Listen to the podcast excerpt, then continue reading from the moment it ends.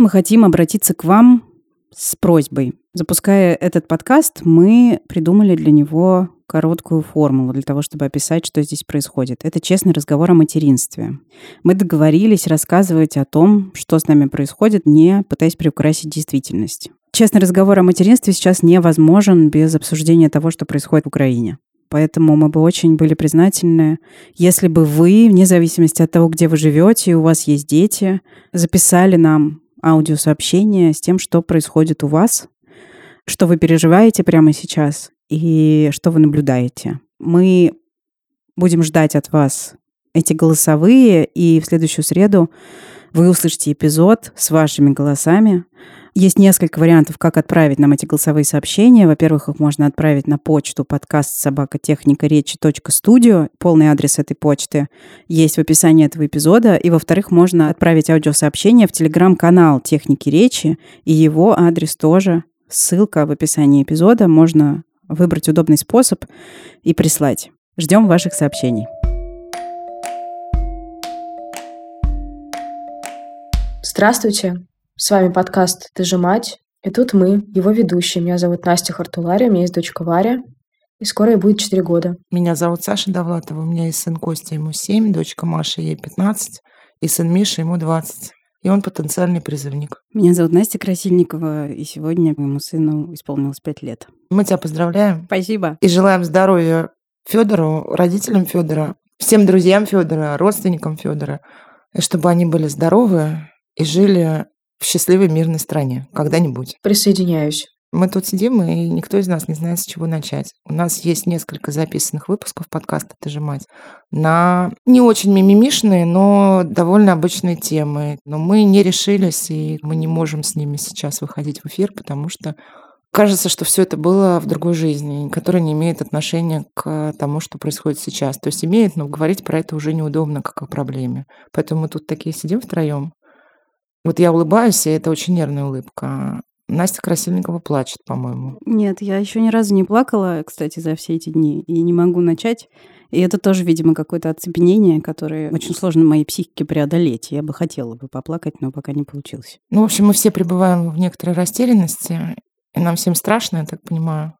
И мне безнадежно и тленно.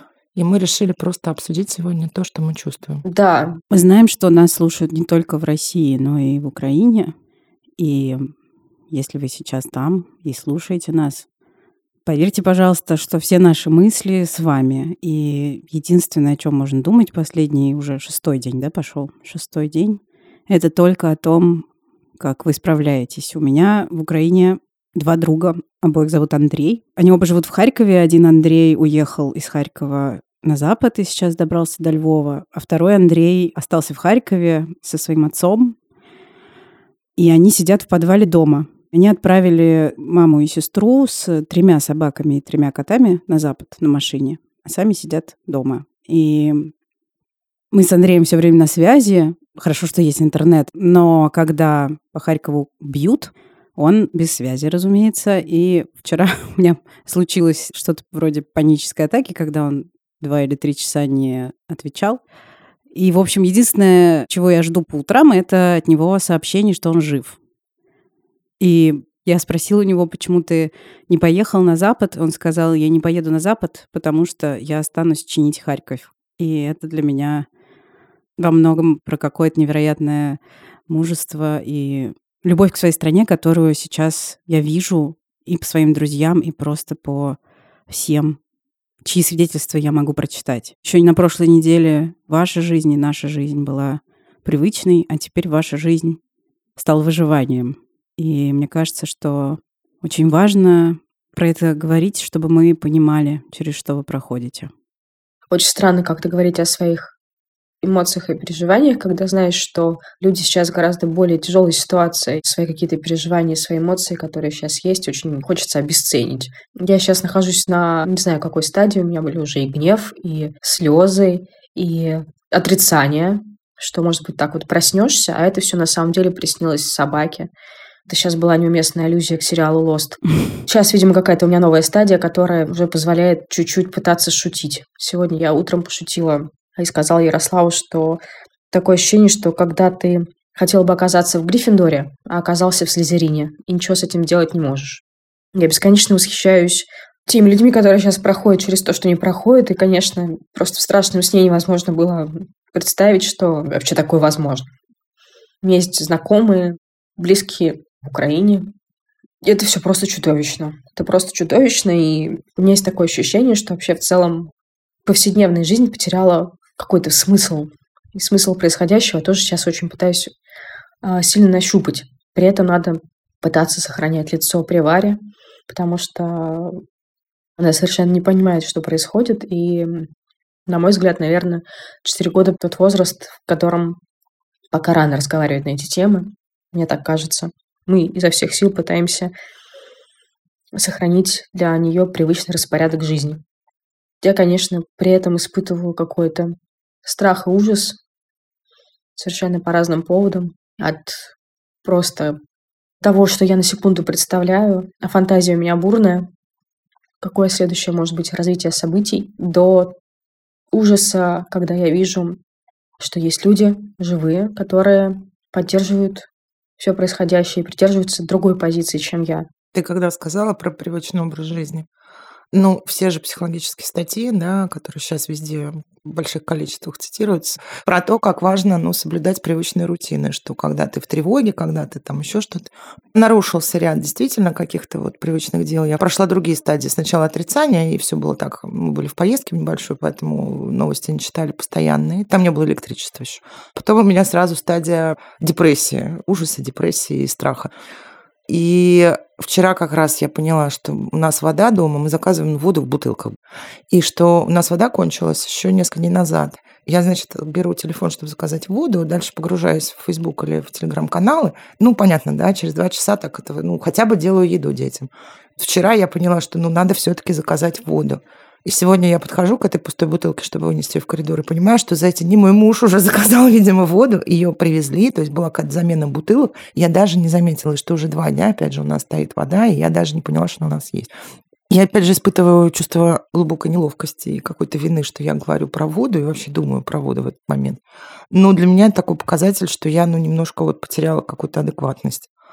Кроме того, я вчера запустила фейк лично. Я теперь поняла, как это работает немножко я зашла на букинг, потому что я поняла, что у нас три выходных вокруг 8 марта. Я поняла, что я хочу куда-то из Москвы, в любую деревню, в любой маленький город рядом с Москвой, что мне прям надо выехать.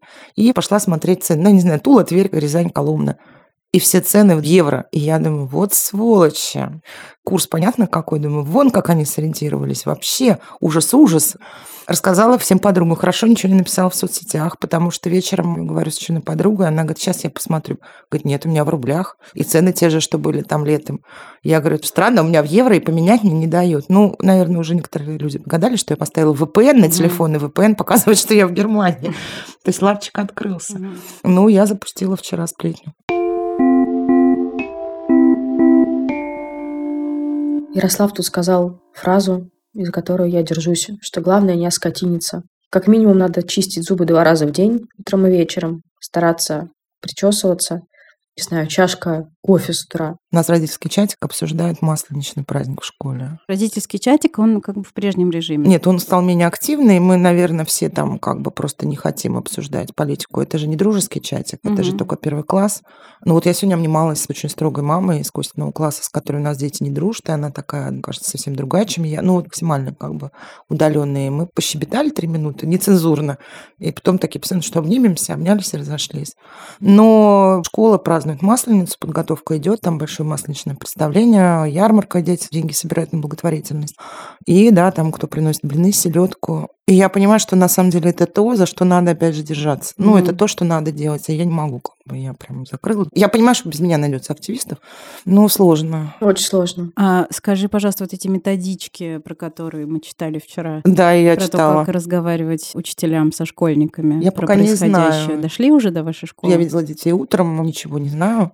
Поговорим с ними после. Ну, я за Машу не волнуюсь в том плане, что 15 лет это такой возраст, когда все, что тебе говорит учитель, даже если учитель говорит то, что тебе надо, оно легко подвергается любым сомнениям. Потом Ну, у нас такая школа, в общем, довольно демократичная. Посмотрим. Я потом готова рассказать, что будет, нет смысла домысла делать. Про первый класс я не знаю. Костик э, разные вещи говорит у нас. Сейчас это все нарисует украинский флаг. Угу. Кстати, ну, мы его не очень как бы вовлекали. Мне достаточно старших детей с кем это обсудить. Но Костя же все время рядом, и у нас не получается его выключить из разговоров, потому что он все время с нами.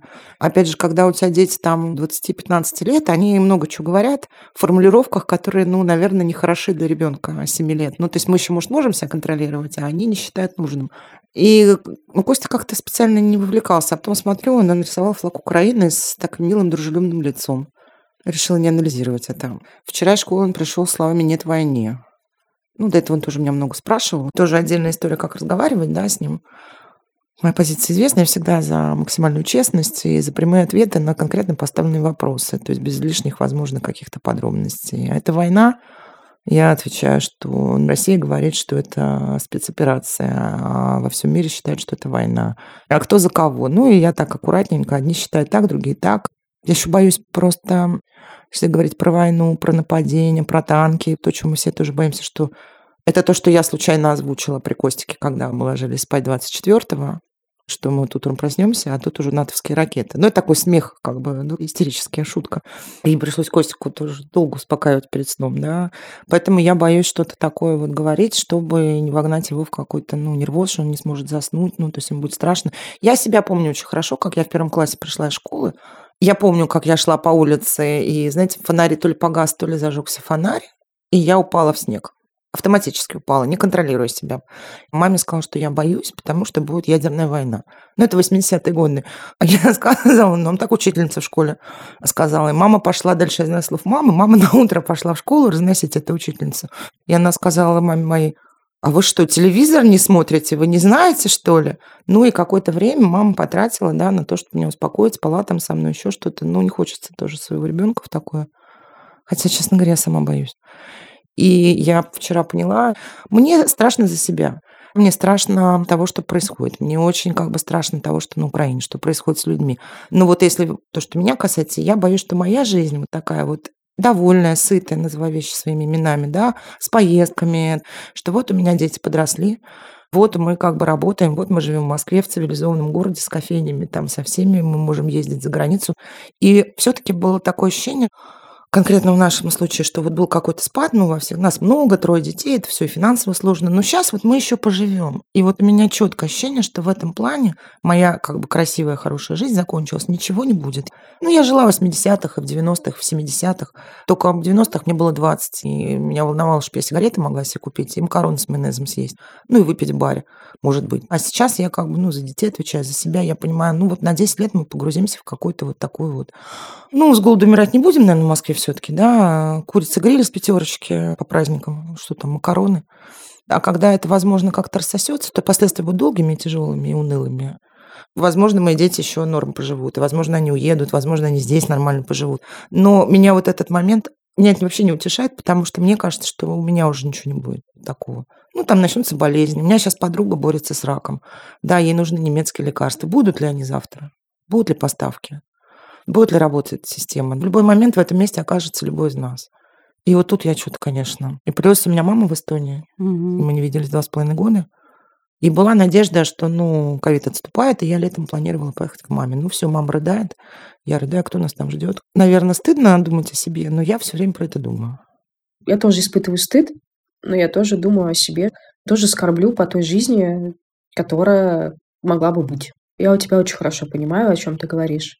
Мне тоже за это стыдно. Многие мои знакомые с детьми, ну тут еще аспект, что Миша опять же 20, формально он студент и не подлежит пока никакому призыву, но понятно, все мы жили в разные mm-hmm. годы, и чеченские компании помним.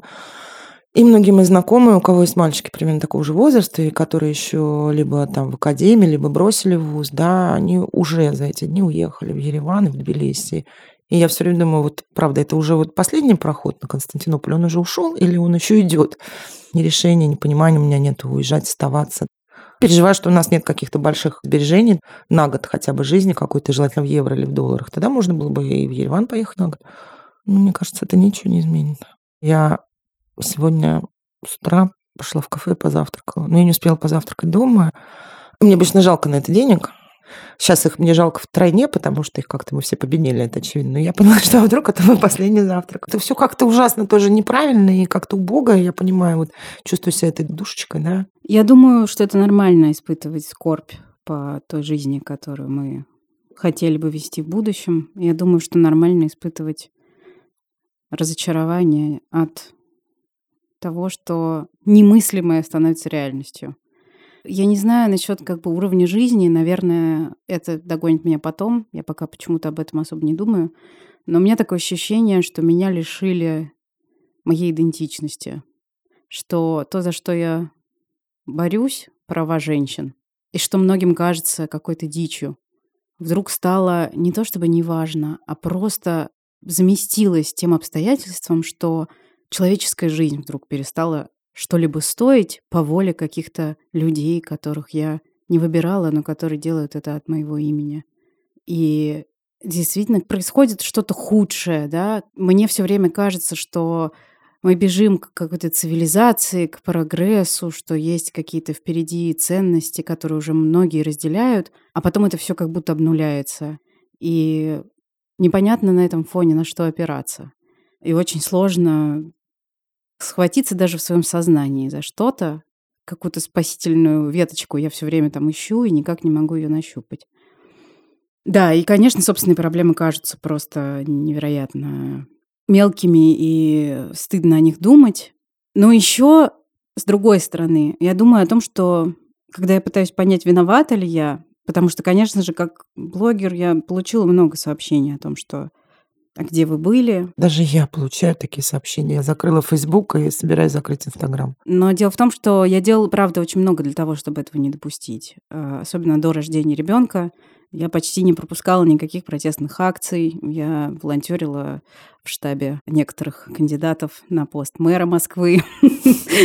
Активно участвовала в такого рода деятельности.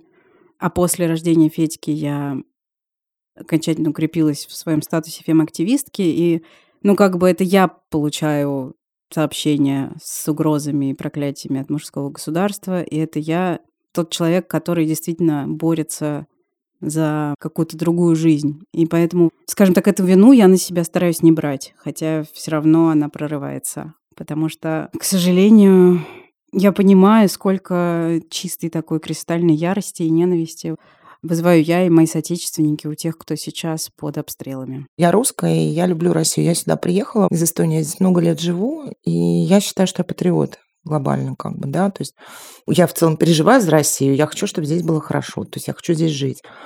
Короче говоря, моя страна ночью, ночью просто ввела танки, да, как бы пошла на маленькое, дружественное исторически нам государство.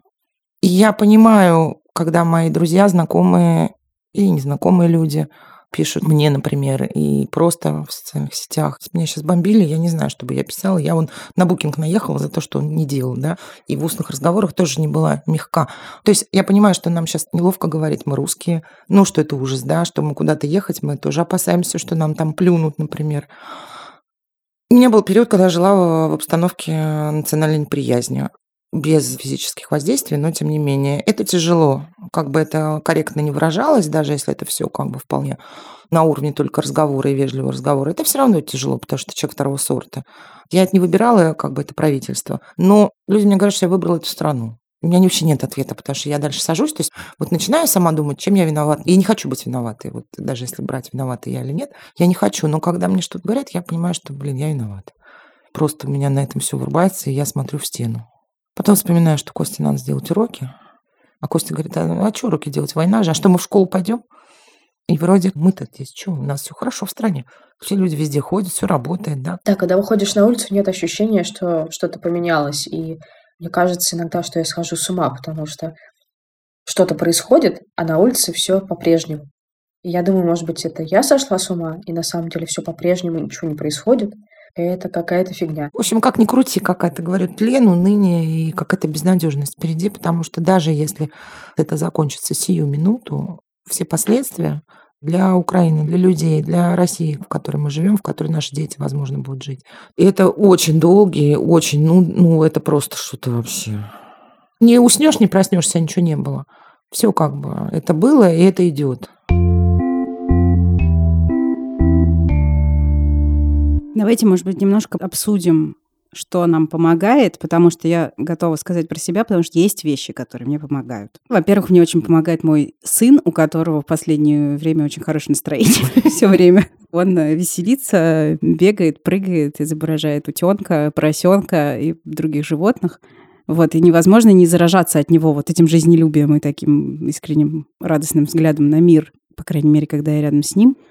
Меня поддержала, как должно быть, наверное, сессия с моим психотерапевтом, который показал мне смысл того, что я делаю. Потому что вот эта потеря смысла, наверное, было одним из самых разрушительных для меня ощущений в этом во всем процессе, что мне казалось, что я потеряла смысл, и то, что я делаю, больше никому никогда не понадобится. Вот, он мне показал, что это не так. Это было классно. И мне кажется, что каждый из нас, наверное, в том или ином виде может такой смысл и такую опору для себя найти. И, в-третьих, очень помог очередной стрим Екатерины Шульман, он называется «Черный февраль», его можно так найти на YouTube. Я думаю, что если вы еще не видели, то это то, что стоит посмотреть, потому что столько достоинства, которое она транслирует через монитор, что хочется немножко соответствовать. И еще меня очень вдохновляет то, как работают журналисты в эти дни, и то, что, несмотря на все противодействие нашего государства, журналистика просто на высоте. И то, как работают наши коллеги, это головокружительно. Несмотря на то, что уже просто физически сложно открывать новостные каналы, тем не менее, это все вызывает невероятное восхищение и какой-то просто трепет буквально. И мне кажется, что вот это право на то, чтобы быть информированными, оно очень важное, и мне хочется, чтобы у нас его не отняли. Я за него крепко держусь. И мне радостно, что есть люди, которые помогают мне это мое право чувствовать и брать себе. Это очень ценно. И еще мне очень помогает уже в четвертых, смотрите, какой список я накатала, буквально вспоминать в своей голове, возрождать образы и лица своих друзей. Даже тех, которых я там, не знаю, видела несколько дней назад.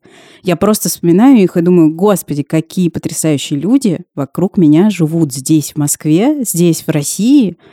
Как я их люблю, как я ими восхищаюсь. Думая о них, я понимаю, что ну с ними-то моя страна точно не пропадет.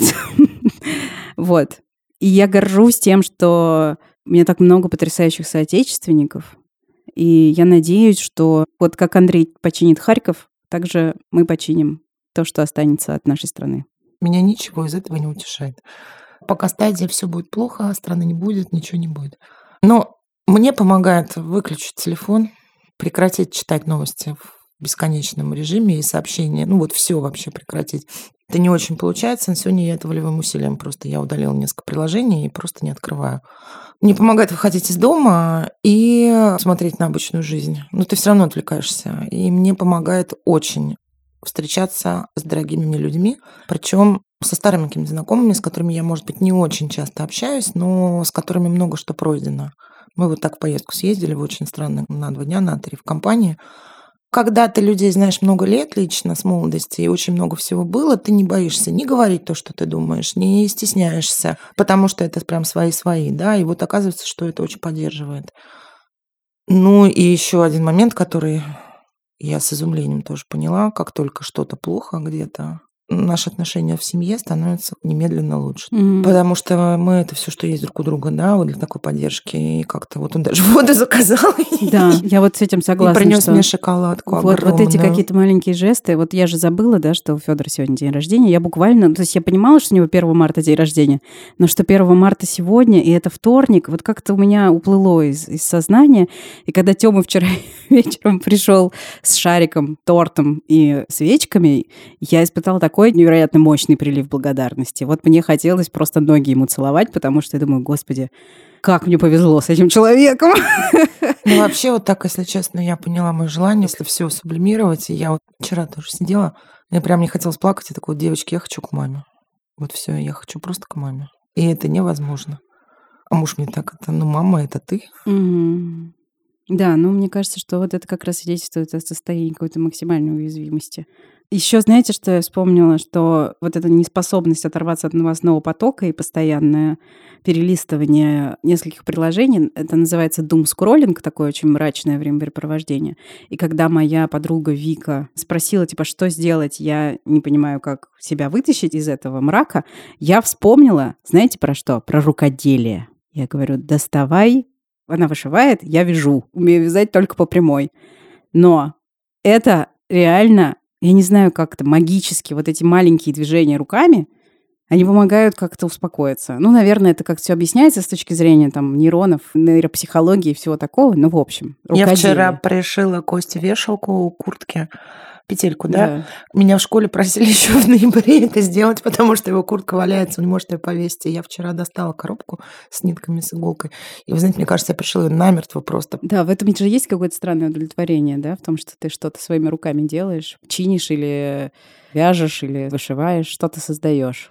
Вот, и за это тоже можно цепляться. Настя, тебе что-то помогает? Ну, я лечусь варей, котами, семьей и терапией. Четыре пункта.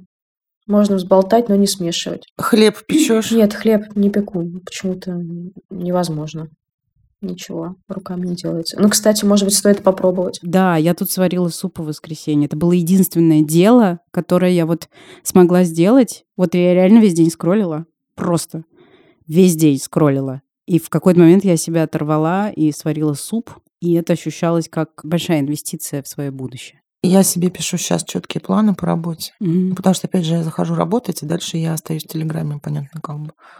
Удивительно тоже. Мне не помогает алкоголь. Я тут на днях выпила вина вечером, меньше бокала, потому что как-то разнервничалась. И с утра встала и поняла, что у меня такое ощущение, что это у меня такое глубокое разбитое похмелье, как в студенчестве, да. То есть поняла, что, ну, видимо, физический организм тоже. И вчера я поняла, что надо что-то делать. Режим дня, ложиться, все выключать, но пока еще не реализовала. Да, кстати, один из пунктов это строить какие-то понятные планы, хотя бы горизонтом планирования хоть в 15 минут. То есть прям вот, вот маленькими шажками идти от одного дела к другому. Хотя бы вот так. Мало ответов на такие глобальные вопросы сейчас, действительно. Мне кажется, это один из признаков такого крайне сложного времени, когда то, что казалось очевидным, вдруг перестает таковым казаться. Но я бы хотела напомнить и слушательницам, и слушателям, и нам всем, что это не наш выбор, что никто из нас не заслужил того, что сейчас происходит, никто из нас не хотел того, что сейчас происходит. И испытывать по этому поводу грусть, злость, тревогу, страх — это совершенно естественно и нормально. И хочется надеяться, что, может быть, через неделю станет как-то получше. Хочется найти какие-то правильные слова для наших слушательниц в Украине. Знаете просто, что сердце мое рвется за вас каждую минуту, и действительно нет никаких слов, которые могли бы передать. Бесконечно все жалко. Да. Бесконечно сложно принять, что наша страна это делает. Нет, я думаю, что принять даже это невозможно будет никогда.